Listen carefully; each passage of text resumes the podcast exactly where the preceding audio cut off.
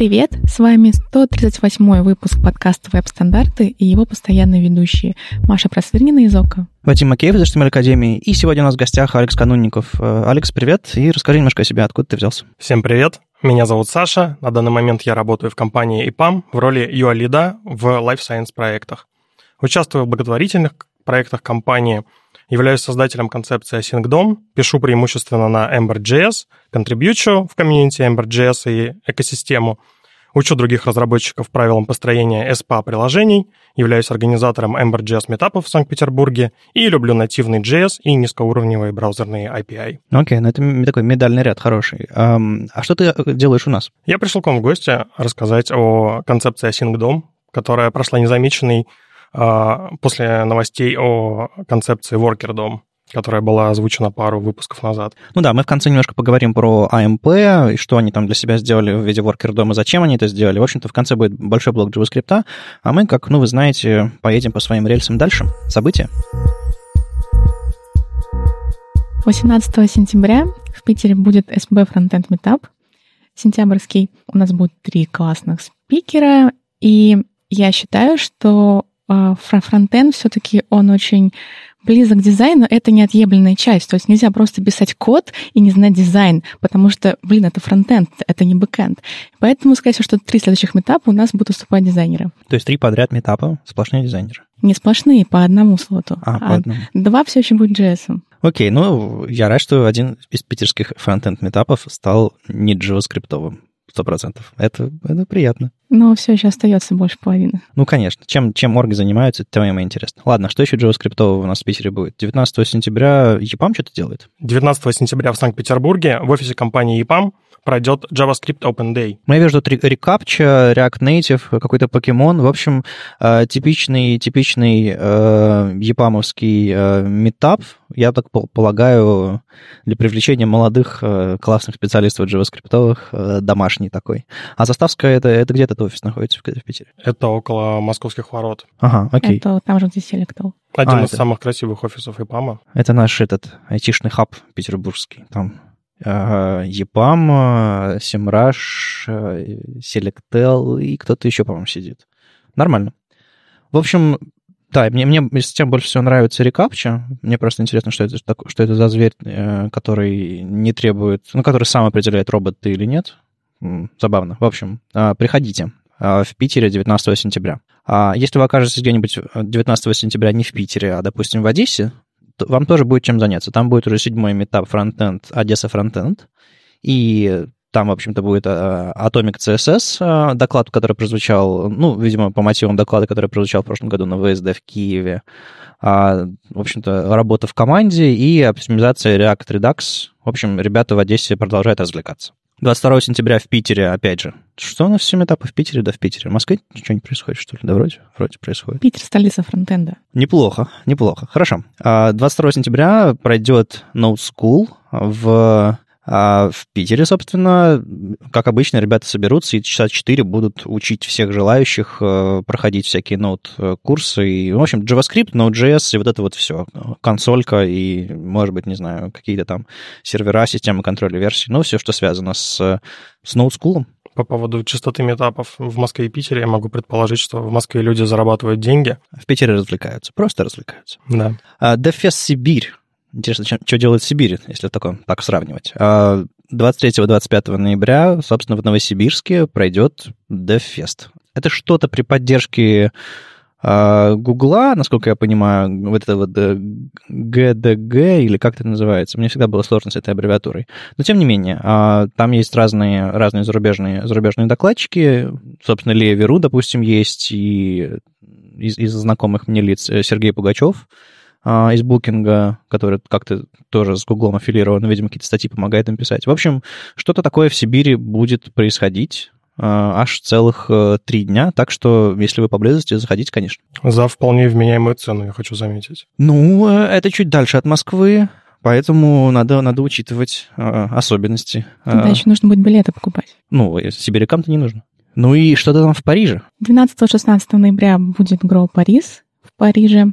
Это конференция, которая, а, темы которой посвящены как бы такому нахождению на грани кода и творчество. Там будет тема про WebGL, про AVL, про генеративный дизайн, медиарт, дата э, визуализацию данных и так далее.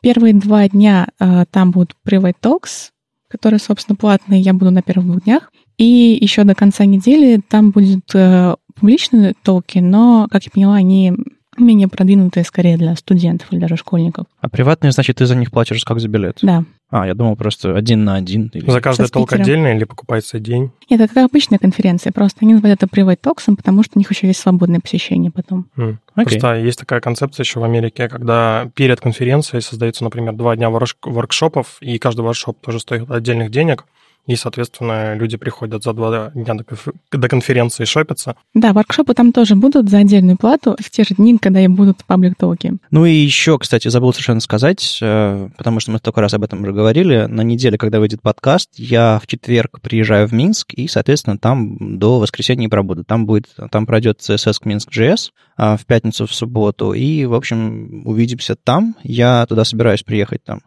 с мешком оборудования и записывать интервью с, э, с англоязычными докладчиками. Я пока вот выясняю, э, кто, собственно, в следующем выпуске веб-стандартов прозвучит в англоязычном, кстати. Так что крепитесь, держитесь. А, а вообще, 4 дня в Минске, так что если вы будете где-нибудь на конференции или поблизости, свистите, пообщаемся. Переходим к новостям. О, да. Мы уже касались новостей, что Хрому 10 лет, обсуждали новинки 69-го Хрома, а тут уже вот 70-й практически, практически вышел, а, ну, бета уже. А, и тут было пара постов в блоге Chromium про, собственно, их десятилетие. Самое интересное, пожалуй, был именно вот исторического плана, когда они рассказали про Chrome DevTools. Вся история а, того, как это начиналось, начиная там с Firebug, собственно, который появился в Firefox, и на основе которого вообще все остальные развелись. То есть все интерфейсные решения решения, все это работа с сетью, все эти там отладка, инспекторы и все остальное, собственно, вот эти вот подход, понимание, как, как DevTools должны работать, оно, конечно, взялось оттуда. Это довольно, это довольно интересно. Потом в, WebKit что-то появилось, потом все, что, что это перекочевало в Chrome. А, мне очень нравится, что они страшно гордятся тем, что они придумали фичу Inspect Element, и это действительно... Must usable. Да, да, да. Дело в том, что э, у нас ведь э, всегда браузер где-то под рукой с первых лет, я думаю, браузеров был, была такая штука, как ViewSource, и это, в общем-то, мне кажется, очень многих э, привело в профессию. Потому что если ты видишь исходник сайта, думаешь, о, господи, оно вот, вот так вот работает, оно вот так вот сделано, а если я там буковку поправлю, что случится? Вот, вот такие вот вещи. И на самом деле э, то, что Inspect Element сейчас во всех э, контекстных меню по умолчанию в Chrome есть, мне кажется, это тоже является проводником фронтенда вот в умы простых людей, ну или хотя бы минимально понимающих. То есть некоторые могут испугаться и вставить какой-нибудь э, стрёмный код на свой Facebook, который выгрузит их данные куда-нибудь. Ну вот такое тоже бывает. А некоторые поинтересуются, проверят и пойдут в профессию, может. Одностраничные приложения тоже внесли свой вклад в появление инспекта элементов в Chrome, потому что если мы откроем какое-то SPA-приложение и посмотрим его source, там будет две ссылки на JavaScript файлы и две ссылки на CSS файлы. Ну да, без, без э, непосредственно инспектора дома, конечно, ViewSource бесполезен. На самом деле, по-моему, сейчас ViewSource э, в DevTools есть только в Safari, кстати, отдельно. А вообще по всех, во всех отладчиках э, непосредственно дом показывается, потому что ViewSource последние годы становится достаточно бесполезным. Ну и дальше идет история про их, про их мобильную э, штуку, как они, собственно, свой придумали э, сначала протокол отладки для мобильных устройств, потом, потом непосредственно эмулятор э, отладчика, который дичайше полезен, если у вас нет реального устройства, если вам нужно что-то попробовать вот прямо в самом начале проекта, это, конечно, это, конечно, вещь огромная. Ну и timeline, performance панель и так далее. В общем-то, все это, конечно, закончилось потом автоматическим инструментом, потому что все эти водопады и таймлайны, и снапшоты, и все остальное мало кто умеет читать на самом деле, а кто умеет, ну, он себя называет этим перформанс-архитектом, или как это все сейчас называется. А вот если нужно просто тыкнуть кнопочку и проверить, сколько вашему сайту, какой, какой у него результат по лайтхаусу, и что можно поправить по, по, этому, по результатам этого аудита, это, конечно, это, конечно, стало гораздо более массовым инструментом. Ну и Node.js в конце в общем-то, показывает, что DevTools э, развивается и в этом направлении. Они, жалко, не показали никаких планов, мол, типа, вот мы собираемся сделать вот это, другое, третье, но как исторический экскурс довольно-таки довольно круто. А какой у вас был первый отладчик? Я начинал пользоваться интернетом с оперы. В то время у меня не было высокоскоростного интернета, был интернет через GPRS, и это была не опера мини, это была обычная опера, но она хорошо умела кэшировать стили, картинки и разнообразные ресурсы. И, наверное, мой первый отладчик был Dragonfly, mm-hmm. но мы с ним не особо подружились, потому что он зависал через раз, два, три. Вот, и, э, наверное, после выхода Хрома мы попрощались с Dragonfly. Вот. А отладчик Firefox меня пугает всегда, потому что он тормозит больше, чем любое веб-приложение, которое запущено в этой же вкладке. Угу. Но в отладчике Firefox была очень интересная штука, когда можно было посмотреть а, в 3D все слои дом элементов, которые у тебя есть, повертеть их. Потом это все убрали, потом создали отдельный плагин, которым можно пользоваться. Но на данный момент для меня самым юзабельным отладчиком является отладчик Chrome. Маша, у тебя с чего начиналось? Я не помню. По-моему, это был Firefox. Firefox? Ну, типа Firebug? Ну, видимо, да. Я не помню. Ну, там жучок был всегда э, огненный какой-то. Это было очень давно. Окей. Ну, да, у меня на самом деле, наверное, мой первый, первый отладчик это тоже э, Firebug, потому что, ну, а, как только а, я дошел до какой-то чуть более серьезной верстки, где не нужно было отладить и потыкать, но чем-то больше, чем алертом или там outline каким-нибудь красненьким, естественно, пришлось иметь, научиться пользоваться инспектором. И да, Firebug ставился как раз как расширение, а, еще там было расширение Developer, Developer Tools или нет, как он там называлось? Web Developer Toolbar, или как он там такая штука, которая позволяла отключать картинки, а, отключать стили, показывать структуру элементов, еще что-то такое. В общем, огромное, огромное, по-моему, Криса Федерика, или как его там автор звали, я уж не помню. В общем, крутейшее расширение, по-моему, оно даже сейчас для Chrome есть, и для, для Fox тоже. Оно, в общем-то, загнулось практически, по-моему, его уже не разрабатывают, но, по-моему, оно еще доступно, так что можете потыкать, если у вас бывает похожая задача. А вот эти вот огромные отладчики, они, конечно, до сих пор живы. Вот если взять свою вот эту вот привычку к Chrome DevTools и так ее немножечко в сторону отодвинуть и посмотреть на другие отладчики, как они работают, то мне на самом деле очень нравится какой отладчик в Safari, потому что в какой-то момент, собственно, на основе Safari Chrome развивался, развивался, развивался, и с той же самой моделью продолжает развиваться до сих пор. То есть они, в принципе, принципиально ничего не поменяли за последние годы. А в Safari года два назад, может быть, чуть больше, они сделали редизайн отладчика, там панели по-другому расположились, там э, какие-то вещи стали работать по-другому, выглядеть по-другому. И мне на самом деле нравится, как они освежили этот интерфейс. Там нет, как, конечно, навороченных всяких таймлайнов, аудитов и всего остального, но именно как JavaScript отладчик, как э, там отладчик стилей и э, разметки, он гораздо чище, понятнее и проще.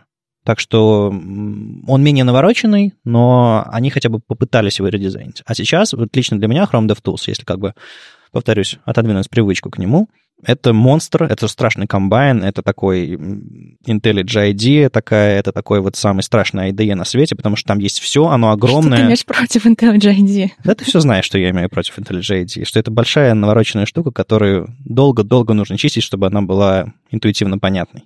Я надеюсь, что в следующие 10 лет они потратят какое-то время на то, чтобы привести этот интерфейс хоть к какому-то виду нормальному, потому что иногда, ну, типа, а он умеет это делать? ой, а там внутри есть такая настройка через 8 шагов, там реально можно сделать 8 шагов внутри интерфейса, это очень круто, о которой никто не знает. Или какие-то эксперименты, какие-то темы, какие-то там настройки странные. В общем, это огромная-огромная помойка. А, а тебе кажется, что реально сделать огромный, огромный отладчик с очень большой функциональностью и при этом не делать там 8 шагов внутри? В какой-то момент не наступает ли по-любому такая необходимость? Нужно выкидывать то, чем не пользуются, ну, нужно редизайнить, нужно пытаться что-то сделать, пока они только добавляют новые фичи. Вот это меня немножко пугает. В какой-то момент им нужно будет сделать редизайн, иначе они просто задохнутся. Но разработчикам реально сложно пользоваться отладчиком. Я вижу, что люди умеют, не знаю, потыкать стили, потыкать HTML, может быть, парочку там брейкпоинтов расставить в JavaScript, и все. Ничего серьезного. Не знаю, покажите мне человека, который умеет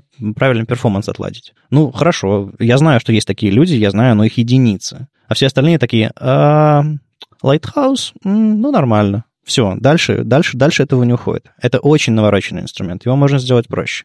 Я просто не говорю, что он плохой, его нужно выкинуть. Я говорю, что как минимум, как Safari, стоит попробовать сделать редизайн интерфейса, потому что, ну, они давне, давно, очень давно ничего не делали. То есть... Chrome идет в эту сторону, на самом деле. Так, не так давно появилась темная тема для разработчиков. Офигеть. Которая использует, если не ошибаюсь, CSS переменные как раз-таки для того, чтобы mm-hmm. можно было как-то кастомизировать. И, мне кажется, близки те времена, когда позволят кастомизировать вид а, именно панели разработчика. Не, ну они разрешили в какой-то момент перетаскивать вкладочки. Да, но сейчас это rocket science, я соглашусь с этим. И очень много документации а, по работе непосредственно с а, инструментами веб-разработки приходится искать просто по крупицам в разных частях интернета, в разных видео, где, ну, мы абсолютно случайно здесь вот добавили вот эту штучку на каком-нибудь анонсе Chrome 56, и если ты этот анонс не посмотрел, ты никогда и не найдешь, и никогда не узнаешь, что оно вообще как-то работает. И на самом деле у них есть э, канал на YouTube, где Chrome Developers, э, где Кейси Баскис рассказывает периодически в видео, что нового в DevTools появилось. Э, и это, в принципе, в принципе хорошо. Но когда люди делают доклады на конференциях по 40 минут про 20 вещей, которые вы не знали про Chrome DevTools, что-то не так с интерфейсом. Потому что эти, ну, если эти вещи есть, наверное, их нужно как-то показать. Ну, или, я не знаю, что-то что там, что там принципиально сломано, и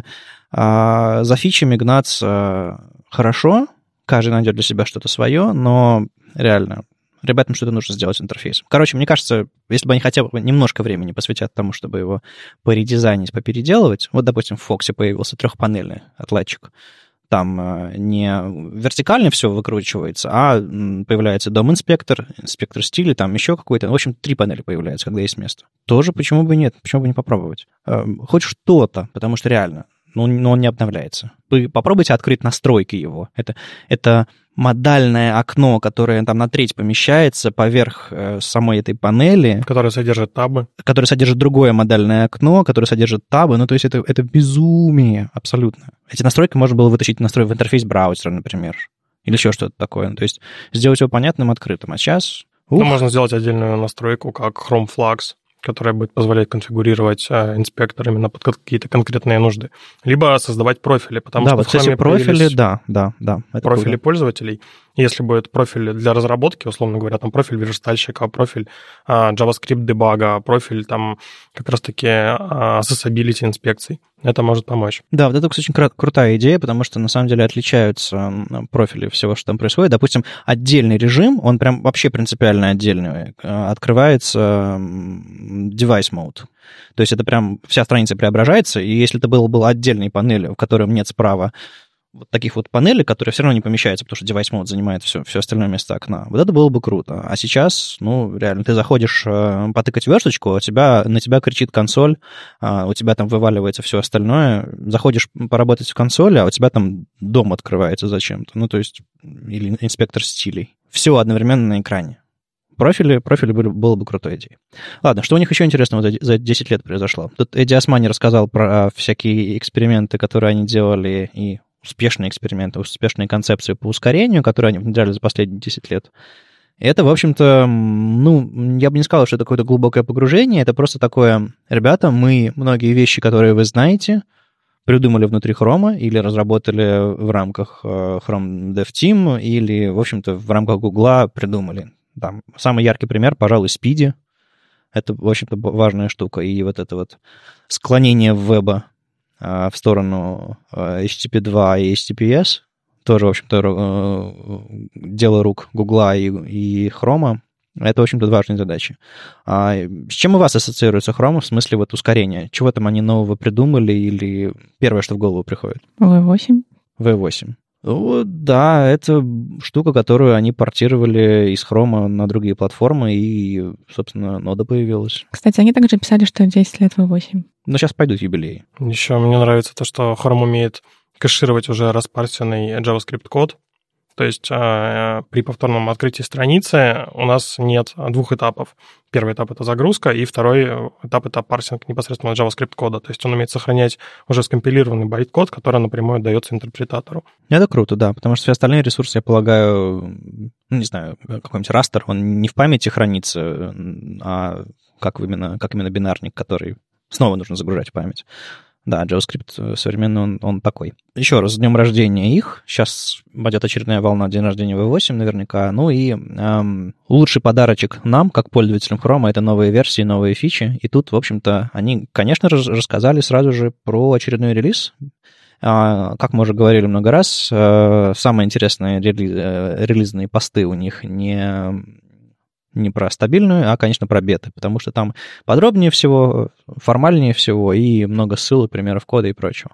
В общем, Chrome 70 бета, и самое интересное, что я там нашел для себя, это, пожалуй, а, новый API а, Shape Detection. В, в Origin Trial, ну, то есть за флагом, по сути, который можно включить, если хотите. Ну, там сложная штука. Можно поставить себе метод тег на страницу, который будет включать этот флаг, если вы запросите у Google ключик. Ну, в общем, такая штука. А там появились отдельные API для определения лица, баркодов и текста на картинках. Соответственно, вы можете Chrome скормить какой-нибудь растер или блоб, который вы сгенерировали только что у себя JavaScript, и он вам скажет, есть там он скажет вам, где расположены лица на этой картинке, он вернет строку из баркода или QR-кода, и, соответственно, попробует вернуть строку из, э, если найдет там какой-то текст, то есть распознает. До сих пор все это в браузерах работало исключительно ну, с помощью JavaScript библиотек, которые вы к ним подключали. То есть есть библиотека Face Recognition какая-нибудь, есть библиотека, не знаю, QR-код Reader или так далее, и так далее. А сейчас это все непосредственно будет встроено в Chrome. Это будет работать быстро, ну, поскольку там какие-то там, не знаю, бинарники, которые Chrome с собой тянет. Это все будет работать эффективно, это будет специальный API, и, в общем-то, классное будущее на самом деле. А не слишком ли ну, как бы какие-то излишние функции для браузера распознавать лица на изображение? С развитием социальных сетей и количества котиков. Ну, да, нет, на самом деле, 10 а, лет назад, я помню, мы страшно хвастались, когда в, в браузерах появился Get User Media, и всем показывали демки. Смотрите, я беру QR-код, не знаю, с, ну, с коробки с йогуртом, показываю его в свою веб-камеру, и он переходит по этой ссылке и показывает мне, что это за йогурт. Обалдеть. А вот сейчас а, эта штука будет срабатывать, срабатывать мгновенно. Вот QR-коды, баркоды, все остальное, мне кажется, это очень довольно полезно в браузере, а, потому что, просто потому что а, это позволит браузерам быть независимыми от, от тяжелых библиотек. Ну, мы научились, конечно, тяжелый JavaScript исполнять, там, не знаю, в воркерах или где-нибудь там как-нибудь отдельно, но это все полезно. Про лица согласен. Немножечко, ну, как будто бы излишне, но если браузер умеет такое делать, то есть, ну, было бы странно от разработчика отказываться от нового API. Возможно, распознавание лиц будет полезно именно в гейм-индустрии, которая касается именно браузерных игр потому что трекинг эмоций пользователя, трекинг положения головы — это довольно важные части, которые в том числе и касаются разнообразных приложений для видеоконференций, которые работают в браузере. Угу. Слежение, ну, за, например, человеком, который говорит. То есть если у нас есть одна большая там Full HD камера, которая снимает 5 персон, и один из них начинает говорить, то мы можем э, плавно приблизить, условно говоря, и вырезать вот этот кусочек говорящего человека, чтобы показать его другим участникам конференции. Ну, То да. есть, а, и даже не только для игр. Сейчас у нас а, сайт спрашивает, может ли он а, считывать наше поведение или может ли программа отправлять ошибки, которые у нас возникают. А теперь могут спрашивать, можно ли включить веб-камеру и считать ваши эмоции, чтобы узнать, насколько вы счастливы, когда вы пользуетесь нашим сайтом. Да, фидбэк такой. А возможно, появится приложение для здоровья, например, а, то есть приложение, которое трекает твое состояние время от времени, которое работает фоном в виде какого-то аддона, и, например, потом говорит твоему врачу, что вот ты там был раздражен какое-то время или плохо качал головой не в ту сторону. Да, у меня есть гораздо более простая версия. Не знаю, вы идете на Facebook и делаете себе новую аватарку с веб-камерой или где-нибудь еще. Он понимает, где вот в этом большом куске именно ваше лицо. Вы можете быть, ну, средним планом, крупным планом, он все равно вас найдет там. Ну, вариант. Вот прямо в браузере JavaScript обработать и снять, чтобы не отправлять весь кадр на сервер, не детектить там лицо и так далее, и так далее. Сделать это прямо в браузере и слежение за лицом, например. Хочешь, хочешь себе, не знаю, какие-нибудь очки прицепить на экране. Ну вот, ну, нет, мне кажется, мне кажется, это вполне себе адекватно. Ну, это история. все же и сейчас тоже э, делают. Просто вопрос в том, не излишне ли это именно для браузера. А, возможно, это все-таки нагрузка на сайт, на котором это нужно, а не на браузер. Ну, смотри, до этого приходилось загружать JavaScript библиотеки, а сейчас в Chrome все это поставляется прямо с его бинарником. Но это поставляется в Chrome для всех, а загружать это нужно не на каждом сайте. Ну, ты, я не думаю, что Chrome, э, не знаю, эти 130 метров, которые ты скачиваешь для того, чтобы обновить, э, сильно, сильно, сильно возрастут. Инструменты для веб-разработчика, мне так кажется, кратно больше весят в Chrome, чем а это логика для распознавания лиц. Ну, не знаю, если, если в CSS появляется, не знаю, какой-нибудь, не знаю, border radius inset какой-нибудь, ты такой думаешь, вряд ли ты думаешь, типа, а не излишне ли это для платформы? Ты просто думаешь, а, когда-нибудь пригодится. Вот это то же самое. А, когда-нибудь пригодится. По-моему, это главная история. Не так давно обновился Chrome до стабильной версии 69. Мне кажется, что две самые яркие реакции были. Это первое, что с дизайном. Вкладочки круглые, как в Firefox пять лет назад. И стало помещаться меньше вкладок на страницу. А второе, что с рулами. А теперь стало показываться только основное доменное имя сайта. И, например, если зайти на mvk.com, то будет только vk.com. Ой, там у них на самом деле баг в, в URL, а если там написать www.vk.m. Ну, и Погоди, так далее, я так запуталась. Далее. Короче, если написать много разных поддоменов, www, потом какое-нибудь слово, потом m, потом еще раз www, еще что-то такое, у них парсер сходит с ума. Он начинает вырезать не просто поддомен www или m, а в произвольных частях URL он тоже начинает его резать и получается какая-то абсолютная помойка из, из, из урла. То есть он реально крадет ваши поддомены из урла. Не просто первый незначимый, ну, типа незначимый, а именно вот прям буковки пропадают из, из урла, если они там точка что-то. Так что ребята намудрили. А давно это Safari уже делает, кстати? Да. И более того, там ведь даже не просто основное доменное имя, там имя сайта просто, uh-huh. оказывается. А, Лили Хей Ньюман выпустил статью «Google хочет убить ОРВ» по, по мотивам того, что произошло. В общем, команде Google не нравится ОРВ. Он кажется, что он путанный для пользователей, что он ничего особо не отображает, и хочется сделать это более явным. Как вот вы к этому относитесь? Мне, честно говоря, не кажется, что УРВ какой-то особо путанный для пользователей. Мне кажется, у них э, посыл немножко в другом. То, что они понимают, э, какие проблемы сейчас есть в вебе. В частности, это именно спуфинг URL-адресов. То есть, когда мы регистрируем домен, который немножко похож на тот же самый там, Facebook, ВКонтакте и так далее, и крадем личную информацию пользователя. Поэтому они пытаются найти способы, как именно пользователям больше показать информации о достоверности того или иного ресурса. Потому что сайты сейчас начинают проникать друг в друга. В частности, мы можем на одном сайте открыть всплывающую форму оплаты PayPal, на другом сайте мы можем зайти через Facebook, которое тоже окно логина будет в всплывающей форме. И здесь вопрос в том, как показывать пользователю достоверность того или иного ресурса, потому что тем же самым сертификатом, которые выдаются на домен, уже тоже особо никто не доверяет. Ну, самоподписанный сертификат получить две минуты. Да, и Google, в частности, тоже пачками отзывает сертификаты из своего же приложения. То есть э, это открытый вопрос, который, скорее всего, будет требовать какой-то участия дополнительной третьей стороны, которая будет именно не связана с центрами сертификации и непосредственно с Гуглом. То есть, условно говоря, может быть, это будет какая-то дополнительная метка на сайте, которая будет храниться в общедоступном реестре, в который записываются только люди или там компании, которые имеют там определенные документы. Ну, и... то есть это как э, голубая галочка в Твиттере, типа... Да, verified. Verified э, сайт. Но это дичь немножко, потому что и всякие инди-сайтики, э, они типа не verified, значит, они опасные. Но они вряд ли будут э, прикидываться Фейсбуком или ВКонтактиком. Mm-hmm. Ну, я видел всякие фишинговые истории, когда люди делают э, поддомен, типа google.com, а после этого идет точка что-то там, точка что-то там, точка что-то там, до доменов там первого уровня. Окошечко становится узким, и видно только первую часть урла google.com. Ты думаешь, о, legit, введу свой пароль. А, они потом у тебя данные воруют. Ну, то есть URL, он не идеальный. Но просто если мы откажемся от урлов, Непонятно, как вообще можем отказаться от урлов. Ну, то есть это, это, это такая основа веба, типа кинь ссылку на что-то, не знаю, нашел кроссовки на сайте, кинь ссылку на этот самый, на эти кроссовки, точнее, на каталог, где ты выбрал нужный цвет, модель и так далее. Вот такое. В нативных приложениях как это сделать? Да никак. И вот если мы выкинем а, вот эту возможность адресации глубокой, ну, мы ее уже начинаем выкидывать, спасибо Single Page Applications, которые... Плохим Single Page Applications. Э, да, а, которые сначала э, вообще ни черта не делали, потом придумали хэшбэнги, а потом вот сейчас, слава богу, научились с урлами работать. Но не все. И типа разработчик такой думает, а вот это состояние я, пожалуй, не буду сохранять, потому что кому оно нужно? Вот это вот дичь, конечно. Ну, одно дело по-другому отображать, другое дело совсем отказаться от руа. Это же просто мир нужно перевернуть для этого. Ну, я полагаю, они будут делать это интерфейсно, то есть URL все-таки будет. Ну, не знаю, представьте, что какой-нибудь сайт э, get-параметрами вам э, сделал километровый URL. Польза в этом URL есть? Ноль вообще.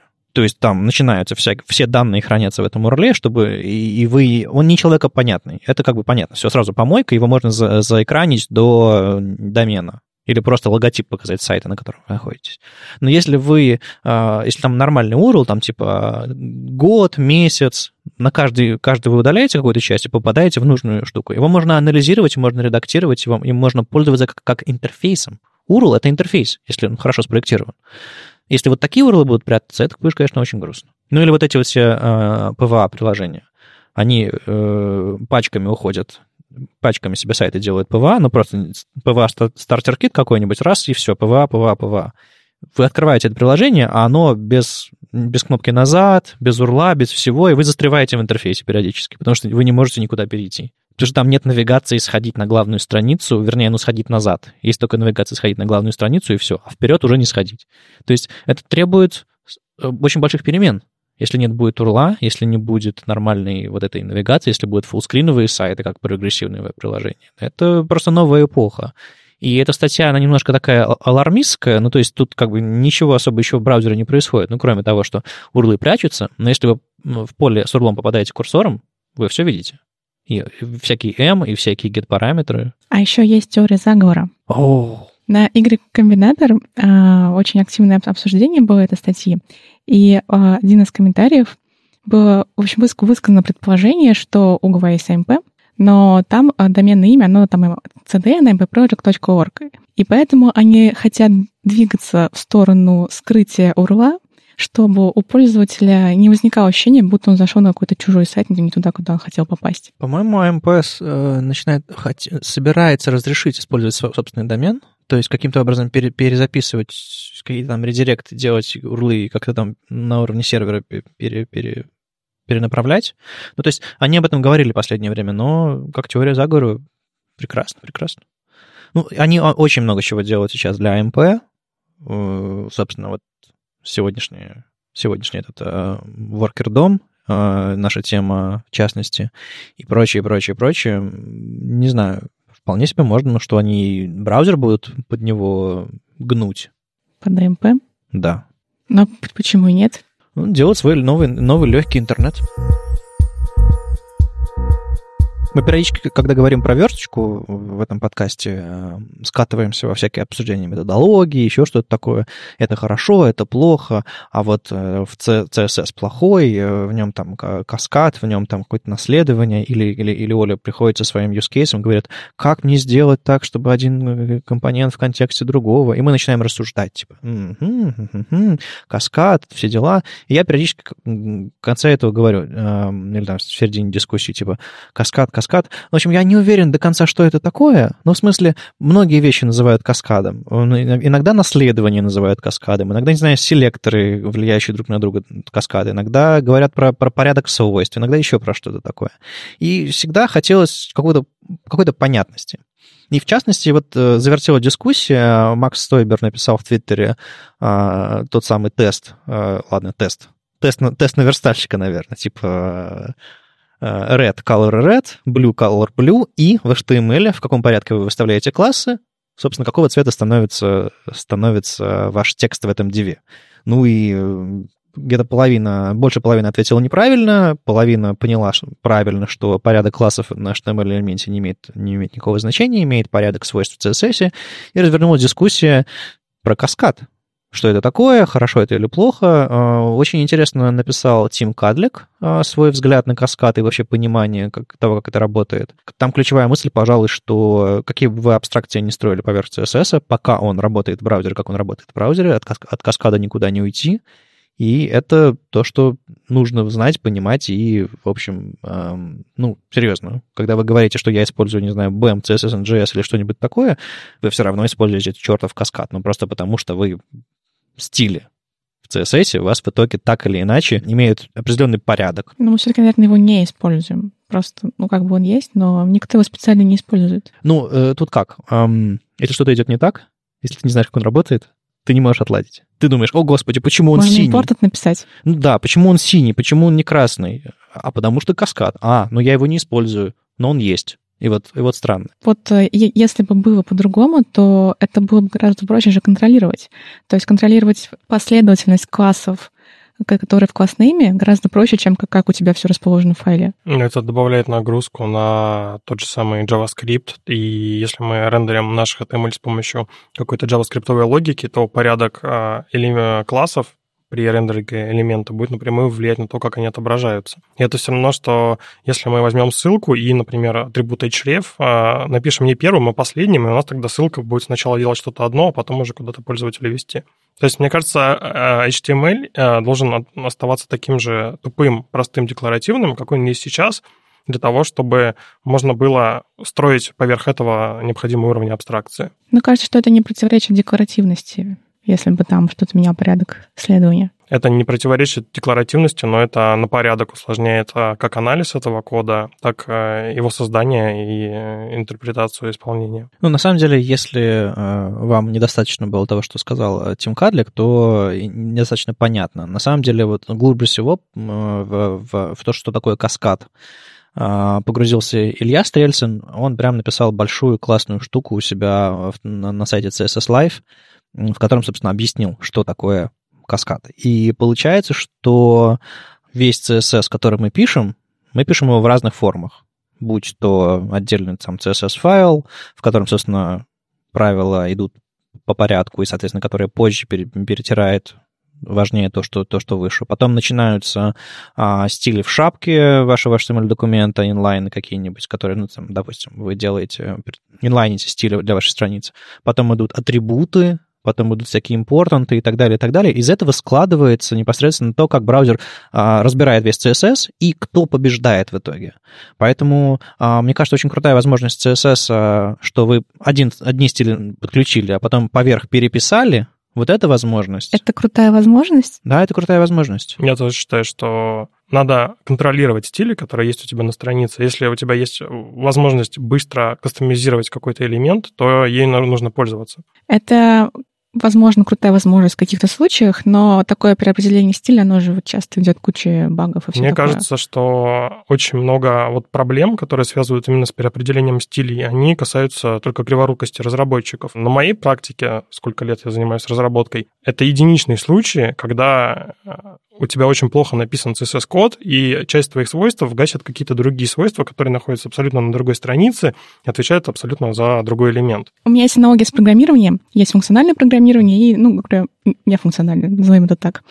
И переопределение переменных также ведет к ошибкам более частым, как и при определении CSS. То есть это по- по-любому это менее надежным становится. Но это всего лишь один из подходов. А перезагрузка функций расширяет функциональность функции. Когда у нас есть одна функция, ниже мы создаем такую же функцию, которая использует namespace нашей функции, но добавляет какую-то экстра логику.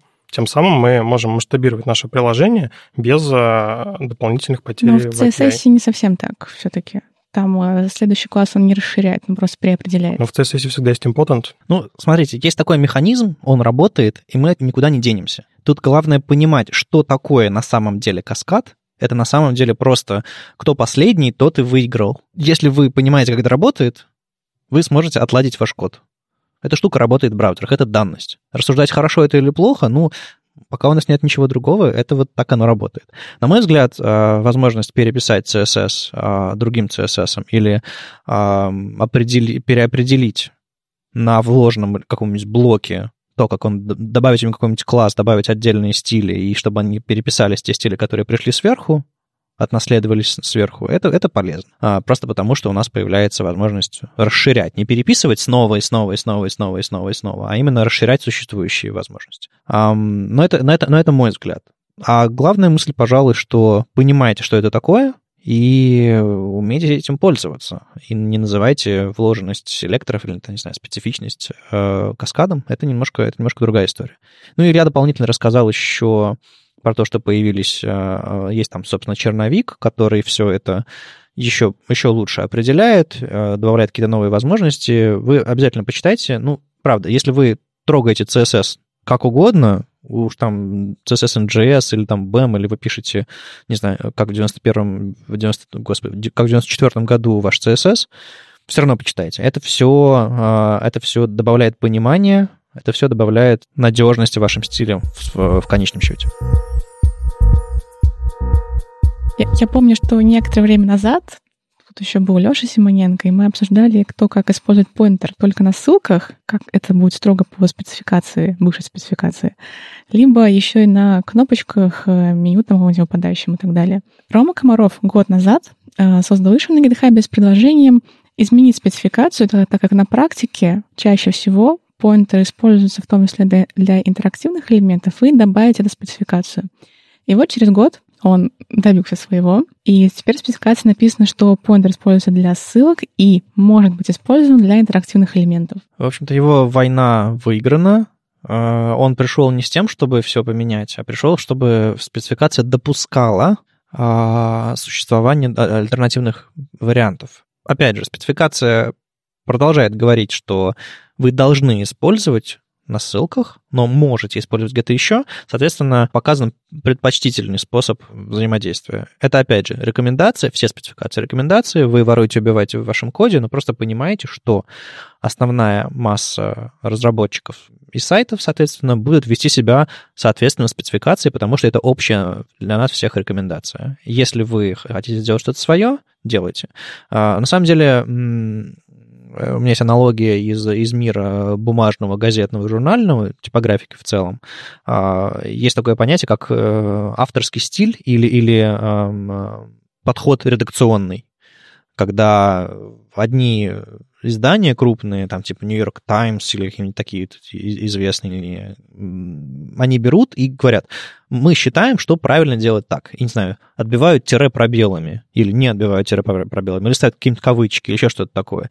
И через все это издание, через его наследие, через огромные архивы, через всю вот этот информационный поток, который они несут, идет единый стиль. Вот это на самом деле гораздо важнее, чем все остальное. Если вы понимаете, что вы делаете, не просто типа, а мне кажется, на этой кнопочке должен быть курсор поинтер, а вперед. А на другой кнопочке нет, а потому что я считаю, что здесь его не должно быть. Вот такая вот последовательность и понимание того, что вы делаете, что это интерактивный элемент, что э, вы добавляете, добавляете понятность тем, что добавляете курсор поинтер и так далее, и так далее. Это все, безусловно, допустимый нормальный вариант.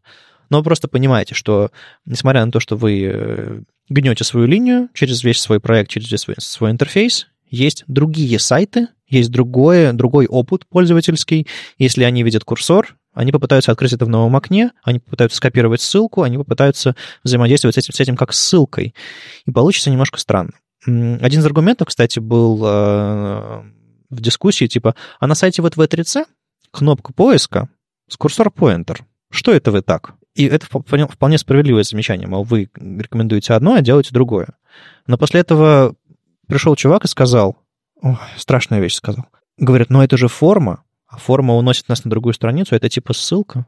И это и в этом месте я немножко умер. А я, кстати, в прошлый раз, когда мы обсуждали, я посмотрела сайты самые известные, там типа Facebook, Google, Контакт, сайты V3C, а как, как они это делают? Они ставят point pointer на кнопки или нет? Везде ставят. Единственный сайт, который я нашла, который не ставит pointer на кнопки, это сайт, по Академии. Э, да, да. Но... Потому что, видимо, Симоненко принципиально против. Ну да, мне кажется, что если вы решили ставить курсор-поинтер на кнопки, вы должны ставить на все остальные интерактивные элементы. Значит, это лейблы, значит, это текстовые поля, значит, это, это, это, это, это. Это, мне кажется, превратит в то, что все чувствительное на странице, вообще все. Я думаю, что тут больше вопрос именно в консистентности интерфейса относительно какого-то конкретного сайта, потому что все веб-страницы отличаются друг от друга, и нам так или иначе приходится заново учиться каждому сайту. Соответственно, эти элементы должны быть предсказуемыми в рамках а, одного пользовательского интерфейса, с которым мы работаем. То есть, если я захожу на этот сайт, я к нему привык, условно говоря, я знаю, что а, у меня все интерактивные элементы имеют курсор-поинтер, я с этим буду работать, у меня никогда с этим никаких проблем не возникнет. Но если сайт в какой-то момент половину интерфейса делает кликабельным, ну, в виде курсора, половину нет, это будет меня смущать. Соответственно, тут вопрос именно к консистентности решений, которые вы используете в своих приложениях. Ну да, последовательность, она всегда важна. И на самом деле а, во все... А, одно из главных правил, которые я стараюсь э, ввести через все интерфейсы, к которым я хоть как-то прикладываю руку, там, в виде дизайна, верстки или еще чего-то, чтобы, было понятно, не знаю, у нас, допустим, сайт, не знаю, в, в, в бело-синей э, гамме, как большинство сайтов в интернете, например. И чтобы было понятно, что все элементы, по которым можно кликнуть, они были примерно одного цвета. Не знаю, все ссылки красные, допустим, и все кнопки красные, и все, все кнопочка закрытия окна, вообще все-все-все-все-все. Чтобы было понятно, куда жать. Если вы все из них сделаете курсор-поинтер, ну, а да, они еще и будут вести себя при наведении одинаково. Но фокусируясь на курсор-поинтере, мы забываем, что большая часть э, интерфейсов, с которыми взаимодействуют пользователи, там даже мышки нет. И это все, конечно, круто, но если вы сделаете кнопку слишком маленькую или неудобную, или которая там с тач, с тач интерфейса нажимается плохо, это гораздо важнее, чем, чем то, что вы поставили курсорчик или не поставили курсорчик. Это всего лишь десктоп. Понимаете? Всего лишь в 2018 году он всего лишь десктоп. А раньше это был, конечно, очень важный вопрос.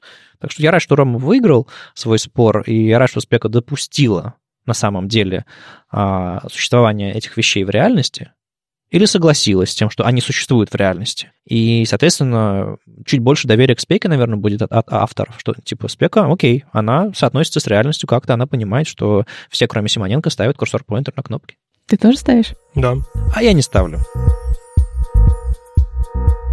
Первая тема, которую хотелось бы осветить, называется Adventures in Microbenchmarking, приключения в микробенчмаркинге. А, Ее написал сеньор фронтенд разработчик Том Дейл, небезызвестный, который на данный момент работает в компании LinkedIn, и он описывает опасности, которые могут подстерегать разработчика, который попытается заоптимизировать какой-то определенный кусок кода. Мы, как разработчики, когда видим, что где-то вот здесь можно сделать что-то побыстрее, чаще всего пытаемся подтвердить свою теорию именно каким-то маленьким примером. То есть, например, есть сайт, который называется JSPerf, на котором мы можем создать два примера, там, как было до написано, как было после написано, и убедиться в том, что мы такие гениальные, и наше решение работает там на порядке быстрее. И Том сравнивает производительность а, двух методов. А, первый — это eval, а второй — это JSON parse для какого-то JavaScript объекта. Соответственно, если мы начнем вот а, в лоб решать этот вопрос — окажется, что eval работает в два раза быстрее, чем JSON parse для обычной э, JSON, которая содержит объект. Но синтаксических конструкций в JavaScript гораздо больше, и, по идее, должна быть э, повышенная нагрузка на наш процессор и вообще на анализ кода, который э, представляет из себя JavaScript. Соответственно, когда мы делаем eval, наш движок JavaScript пытается заэволюировать весь этот код как JavaScript. То есть он пытается раскрыть всю грамматику, которая там есть, и построить какое-то аистое дерево, которое принадлежит JavaScript. В то время как JSON parse э, понимает, что мы парсим JSON, где довольно простая грамматика, и производительность там должна быть гораздо выше. Такое поведение Тома очень сильно удивило, и на одной из конференций он спросил Бенедикта Мюррея, это один из разработчиков V8, «А откуда такие результаты. Но он сказал, что на самом деле eval в Chrome кэшируется. То есть в eval мы обычно передаем строку, и она кэшируется на уровне браузера. Uh-huh. Соответственно, если мы два раза попытаемся сделать eval какой-то а, ранее известной нам строки, то второй раз будет там практически мгновенным. Если мы а, добавим немножко случайности в, наш, в нашу строку, то eval уже начинает работать в 6 раз медленнее, чем JSON parse, что как бы и предсказуемо и ожидаемо. Соответственно, вывод в том, что не пытайтесь преждевременно оптимизировать э, какой-то ваш JavaScript-код, и всегда тестируйте ваши оптимизации на реальном приложении в, с реальными условиями. Я слышал немножечко про этот сайт JSPerf. А, я слышал, его называют JSPerv как перверт, извращенец. Ну, в смысле, а, сайт, на котором люди берут и маленькие вот штучечки требуют и пробуют и думают, а, вот она самая быстрая на свете. Именно ее я буду использовать в своем коде, а у нее, не знаю, там синтаксис ужасный, ее неудобно использовать, но она самая быстрая. И вот из этих маленьких кирпичиков суперперформансных они делают свой код, который в итоге получается медленным. Ну, в общем, это штука, к которой вы должны приходить, когда вы занимаете уже, уже отладкой существующего кода, а не когда вы его пишете. По-моему, вот это вот главный посыл. Надо решать проблемы по мере их возникновения поведение. Ну, да, да. То есть э, не то, чтобы вам нужно воровать и убивать на, на, в моменте написания кода, все равно вы должны понимать какие-то best practices, э, но э, эта штука все-таки для отладки, серьезно. Еще когда мы обсуждали припак, то, как заметил Леша Симоненко, то, возможно, на самом деле, то, что до припака будет работать быстрее, просто потому что V8 это оптимизирует, потому что люди так пишут а там непонятно. Ну да, тут уже нужно не просто думать про JavaScript как язык абстрактный, а именно про, про то, что если запустить э, нынешний JavaScript в браузере, который выйдет через 5 лет, он, может быть, будет работать, не знаю, медленнее, потому что через 5 лет будут другие оптимизации в браузере. Ну, то есть, реально, они периодически подтюнивают под современные библиотеки все. Это, это, это Получается, тоже стоит. JavaScript нужно рассматривать только в связке с э, современными, там, типа V8 и так далее. И конкретные бизнес-задачи. Аминь. В последнее время в браузерном JavaScript появилось очень много вычислений, которые э, не нужны в основном трейде, потому что они мешают напрямую производительности нашего приложения. Ну, то есть интерфейс начинает замирать, прокрутка да. дергаться и все остальное. Э, это не нужно, и рендеринг интерфейса становится зависим от э, вычислений. Да, разнообразные сложные анимации, валидация, а, какие-то асинхронные действия. Детектинг лица, например. Да, детектинг лица, разнообразные нейронные сети. И для всех этих а, применений а, у браузеров есть очень прекрасная API, которая называется веб-воркеры. То есть это а, некоторое пространство, в котором мы можем запускать JavaScript-код, который не имеет а, доступа к документу, а, не имеет доступа к дом-элементам, но вполне имеет доступ к сети, может загружать а, другие JavaScript-библиотеки и исполняться практически как в ноде. Но за исключением того, что мы не можем напрямую подключать а, библиотеки, которые были скомпилированы для Node.js. Ну, Но да, да. после определенных сборщиков мы и это можем делать. Ну и отсутствие доступа к к Dom API это большой минус, потому что все-таки очень большая часть производительности тратится именно на работу с домом. Да, и а, насколько я понимаю, проблема, которую пытается решить команда MP, это то, что производительность э, и количество вычислений э, в наших приложениях растет, но у нас есть э, всего лишь 16 миллисекунд для выполнения этих вычислений, чтобы плавно и красиво рисовать интерфейс пользователя. И что мы можем сделать? Мы можем попытаться эти вычисления перенести в другое ядро, в воркер, и каким-то образом их э, синхронизировать с основным тредом, в котором рендерится дом. Ну, а по факту как это работает? То есть у вас есть какой-то основной JavaScript э, в основном, в основном главном трейде. А каким образом э, создается... Ну, то есть создается воркер, каким образом туда передаются вычисления, данные, как они туда возвращаются, примерно как это работает? В Worker DOM мы инициализируем нашу библиотеку на каком-то готовом дом-элементе, который у нас есть, и передаем JavaScript код, который нам нужно использовать и исполнить в этом воркере. Соответственно, там довольно интересная концепция, которая заключается в том, что Worker DOM э, создает в веб-воркере именно свою версию дома и э, имплементирует метод, который называется Mutation Observer, э, на своей версии дома. Соответственно, библиотека, которая у нас загружается, она видит этот фейковый, если можно так сказать, дом, пытается с ним что-то делать, и этот дом по окончанию мутаций а, отсылает какие-то события наверх в основной тред. То есть, а, насколько я понимаю, Mutation Observer возвращает некоторый объект со списком изменений, что у нас было. И э, то есть содержит прямые ссылки на DOM-элементы и так далее, и так далее, и так далее. Соответственно, так как мы DOM-элементы не можем передавать между воркером и основным тредом, мы берем и э, дегидрируем вот этот объект, то есть э, DOM-элементы меняем на ID-шники этих DOM-элементов, там максимально упрощаем и передаем его в виде обычного JSON в основной тред. В основном треде мы регидрируем э, этот объект, мапим его на существующие DOM-элементы и просто смотрим и удаляем, меняем те элементы, которые были изменены. А уже кто-нибудь сделал, чтобы э, там Fiber работы с Virtual DOM в React работали в, в веб-воркере? Я сделал. Но это не в Worker DOM е. Ну, тут никак не все про Worker DOM. У Worker DOM а есть один минус. Э, на данный момент нет асинхронного API для доступа к DOM-элементам. Грубо говоря, мы шлем просто изменение какого-то слепка HTML, но из JavaScript мы не можем взять и попросить, например, э, скалькулированные стили для конкретного элемента. То есть через промис подождать их и потом дальше продолжить наше выполнение. Что же делать, как же быть? Примерно год назад я тоже заинтересовался этой концепцией, и появилась такая библиотека, такой подход, который называется Async DOM. Основные отличия а, Async DOM от Worker DOM заключается в том, что я не использую именно какую-то свою кастомную реализацию дома, то есть она у меня а, есть одна, которая запускалась на момент именно Proof of Concept, но я использую публичные общедоступные реализации, такие как Simple DOM, Domino, JS DOM, на которых тестируют jQuery, на которых тестируют рендеринг React, на которых тестируют а, рендеринг Glimmer и так далее, и так далее.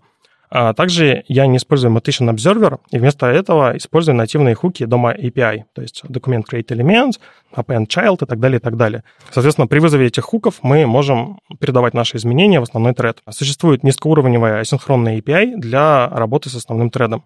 А, существует возможность батчить запросы, потому что когда мы работаем с какими-то двумя сущностями, между которыми нужно передавать данные, то в какой-то момент мы упираемся просто в пропускную способность этого канала. То есть если у нас а, одновременно идет большое количество изменений, возможно, нам имеет смысл их сбачить. То есть мы ждем их ну, на одной из сторон, мы берем создаем массивчик, кидаем туда эти изменения, и уже одним запросом массивчик передаем в основной тред. В основном трейде работает своя виртуальная машина, которая получает вот этот пул операций, которые нам приходят из веб-воркера, и, используя разнообразные браузерные API, например, Request Animation Frame, пытается по максимуму вложиться а, в отрисовку именно со скоростью 60 кадров в секунду. Ну, вот эти 16 миллисекунд. Да, да, да. То есть у нас есть пул атомарных операций, которые нам нужно сделать, и после каждой операции мы можем мерить время, сколько прошло. Соответственно, если прошло больше там, 14 миллисекунд, то имеет смысл отпустить наш, а, наш круг обновления и просто дать браузеру это отрисовать. Звучит круто, а Используется это где-нибудь на реальном проекте, на коммерческом проекте? Я это не использую ни на одном коммерческом проекте, но они могут а,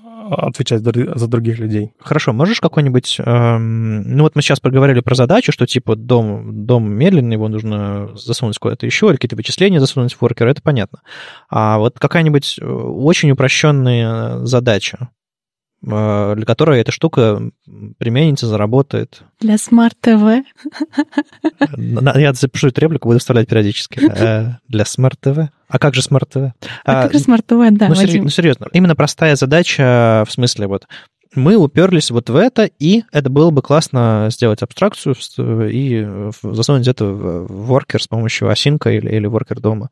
Задача, типа, штучки 30. Можешь примерно Да, я могу представить а, реальную задачу. Представьте, что мы разрабатываем игру для Smart TV. И в этой игре Машина, у нас да? должны красиво по физике прям летать уточки, которых может задувать ветром. Угу. И если мы начинаем траекторию уточек, которые у нас там являются там картинками, дивчиками, да, которые там просто меняют свою позицию, если мы начинаем просчитывать траекторию уточек в основном треде, то наш и без того не самый быстрый телевизор начинает еще больше задумываться. Там даже обычное приложение без уточек э, может очень сильно задумываться. Да, я разрабатывал год под Smart TV, поэтому я понимаю всю твою боль. Соответственно, таким образом мы а, просто часть логики, которая работает с дом-элементами уточек, можем вынести в WebWorker, там оно все будет исполняться. И еще одна киллер-фича — это опциональный рендеринг. Если мы не успеваем отрендерить, мы можем просто не рендерить какую-то часть. Представьте себе, что у нас есть уточки, которые меняют цвет. Если по производительности мы не умещаемся в 60 кадров в секунду по изменению цвета, мы просто пропускаем э, э, применение этого стиля к нашей уточке. Таким образом, пользователь, э, пользователь, для пользователя интерфейс остается таким же плавным, но мы немножко теряем в качестве картинки. Ну хорошо, то есть расчеты передвижения уточек по экрану.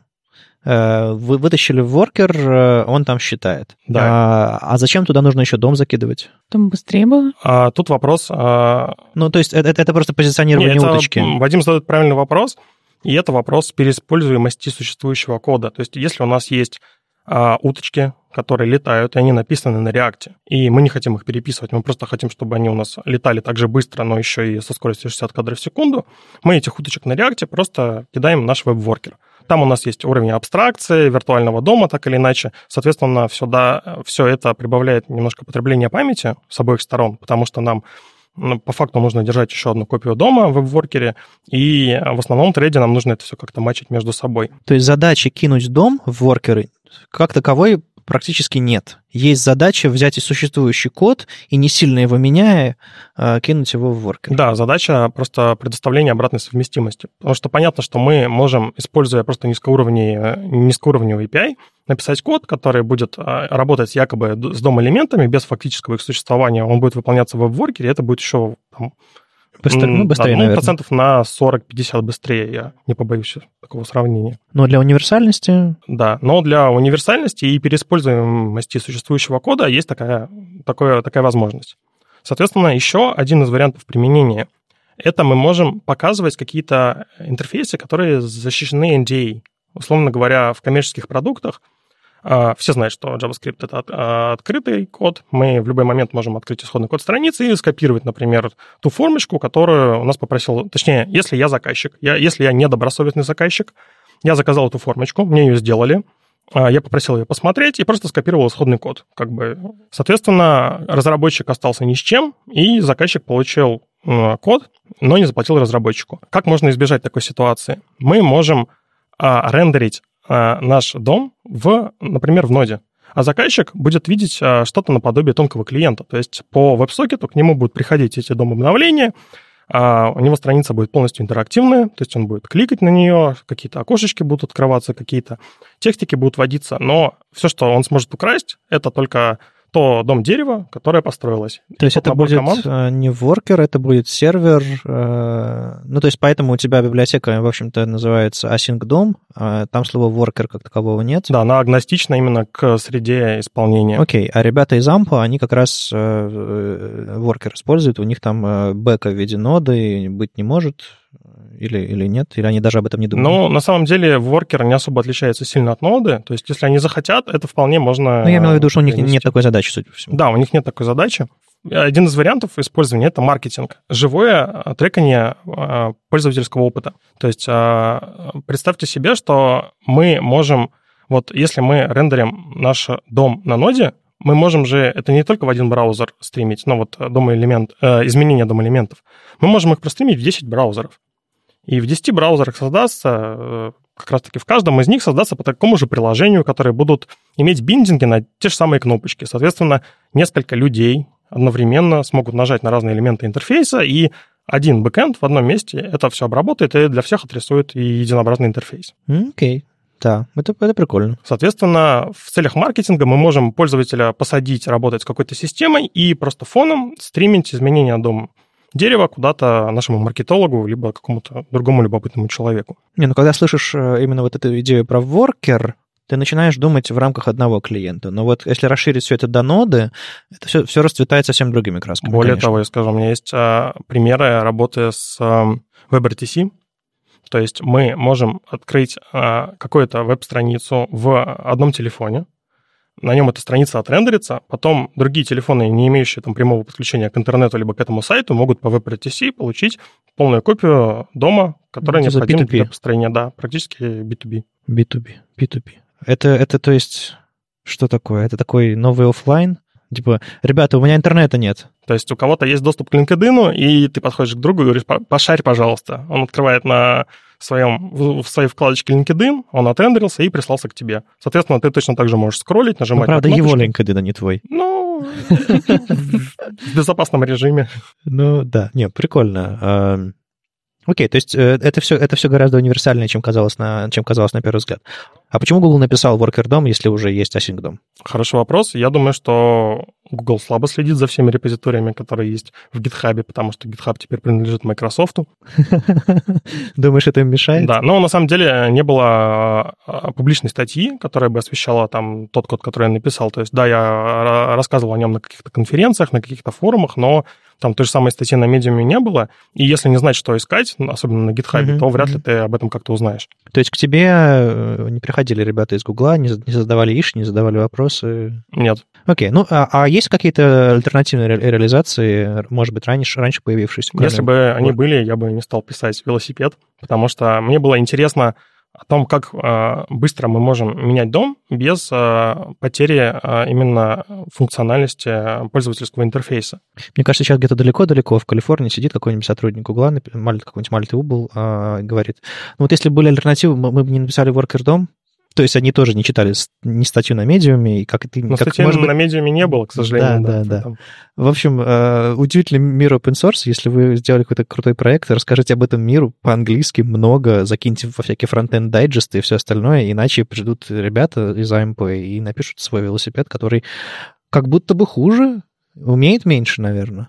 Ну, возможно, это их Оба пе- в первый... стадии альфа, но да. Возможно, это их первый подход. Соответственно, есть еще один интересный подход, ну, точнее, фича, которая вытекает из всего этого.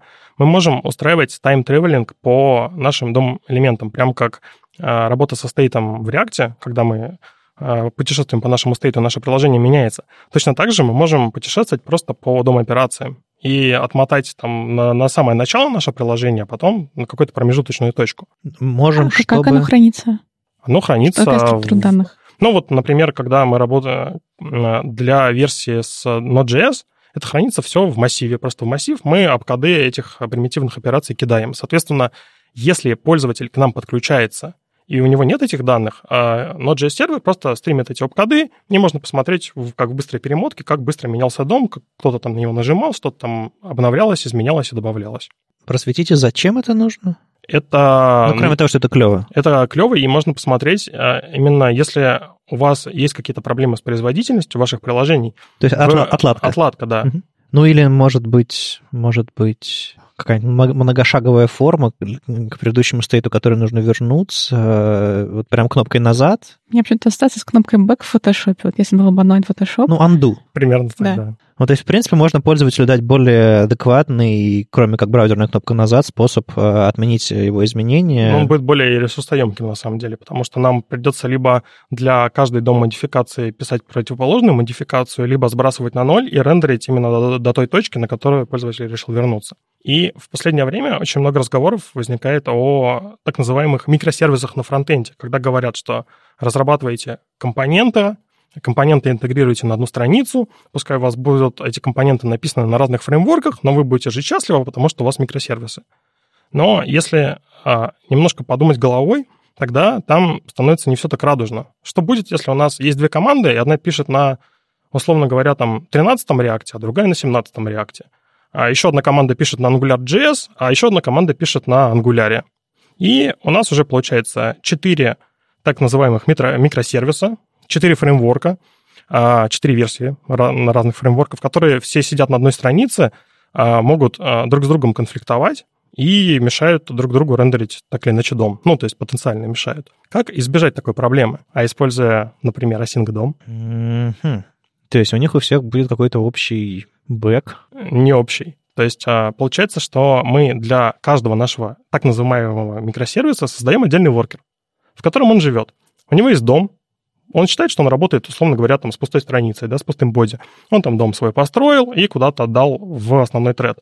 Основной тред имеет разные namespace. То есть, если, грубо говоря, в одном из а, воркеров мы создали а, div с айдишником app, то он создастся с другим namespace в основном, ворке, э, в основном треде. Но мы можем матчить эти namespace друг на друга. Таким образом, четыре приложения могут независимо абсолютно друг от друга существовать на одной странице, не вмешиваться в дом друг друга, если явно им не подсказать, какой идентификатор будет там того или иного дома. И они не будут знать друг о друге, если мы им явно этого не скажем. То есть мы можем сказать, что давай-ка ходи к этому воркеру вот с таким-то айдишником, он будет к нему тогда ходить. А можно я как пользователь попрошу всех разработчиков так не делать? Чтобы у них на одной странице, на которую я зашел, не было одновременно запущено четыре их библиотеки для создания интерфейсов. А как же концепция микросервисов на фронтенде? А, нет, просто мой браузер умирает иногда от одного Angular, а если там еще параллельно будет работать React, Ember и кто там, кто там, кто там, кто там? Vue, например. Vue, да. А, мне кажется, он умрет еще быстрее, даже если он, они будут там через воркер обмениваться и там сидеть. Но тут здесь есть хорошие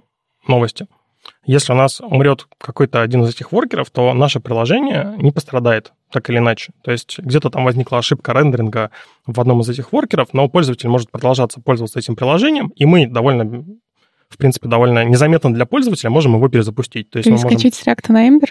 например, Господи, что, что, что можно происходит? делать очень жуткие вещи. Что творится с этим миром?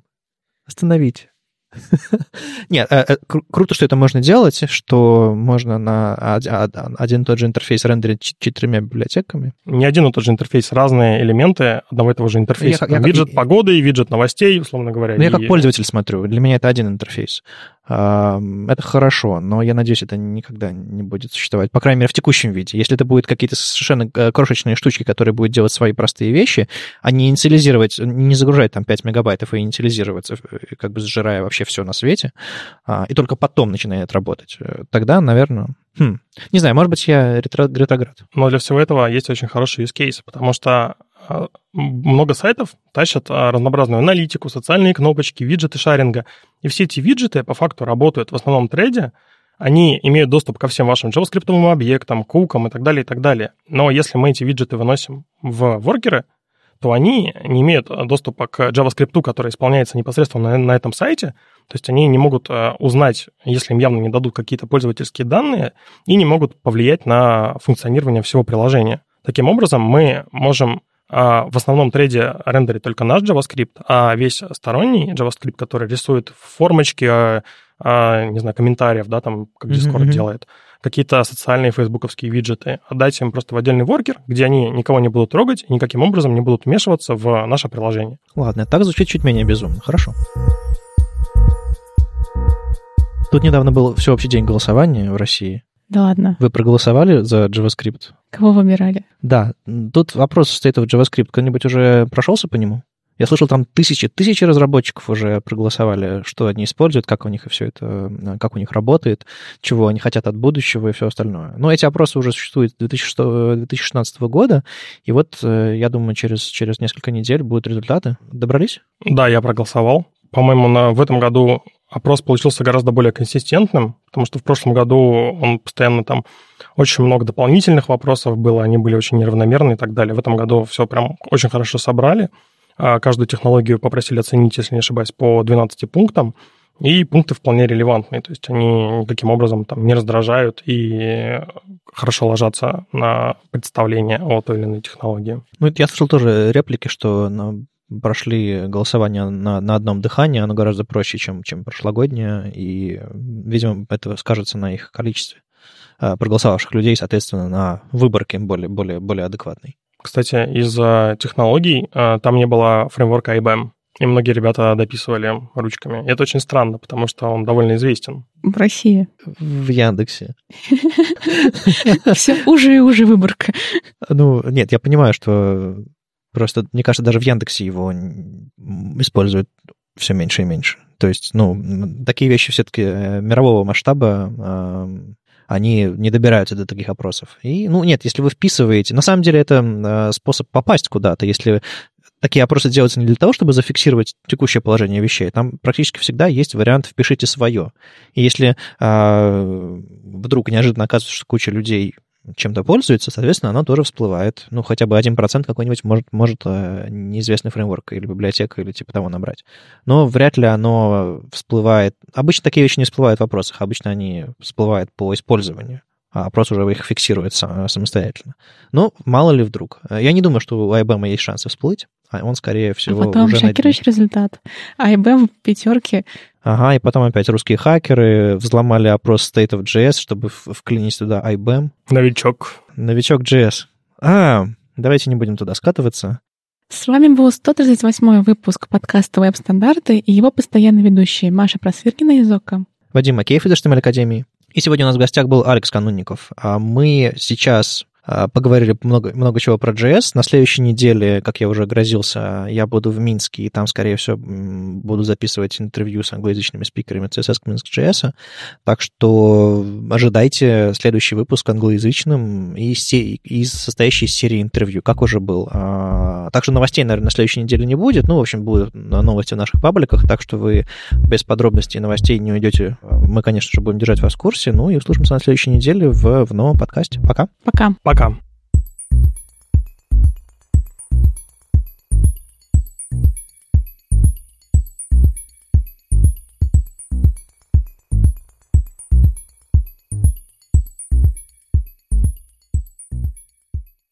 Я могу рассказать страшную историю про исходный код React DOM. Там есть переменная, которая называется «Если вы меня измените, вы будете тотчас же уволены.